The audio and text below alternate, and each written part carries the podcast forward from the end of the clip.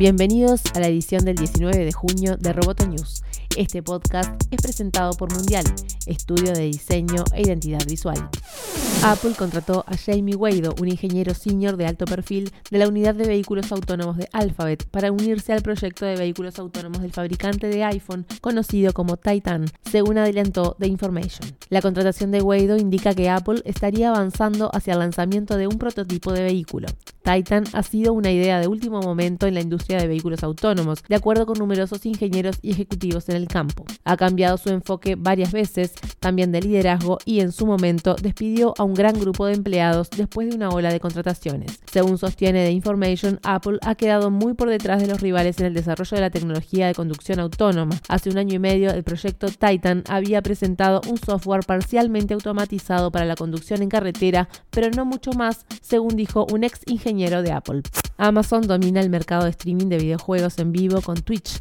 El trimestre pasado, el número promedio de personas que vieron una transmisión en Twitch aumentó a 953.000 espectadores, mientras que el trimestre previo fueron 788.000. El rival más cercano a Twitch es YouTube Gaming, que promedió 272.000 espectadores. Según Streamlabs, eso es en realidad por debajo del trimestre anterior, cuando la cifra promedio de YouTube era de 308.000 espectadores.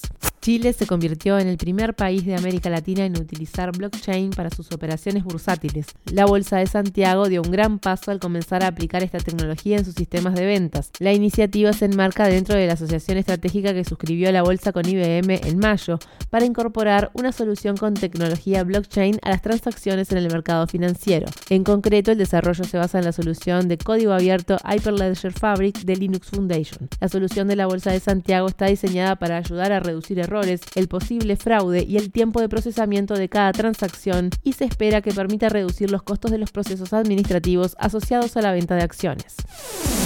Roboto News es parte de Dopcast. Te invitamos a seguirnos en www.amenazaroboto.com, arroba amenazaroboto y facebook.com barra amenazaroboto.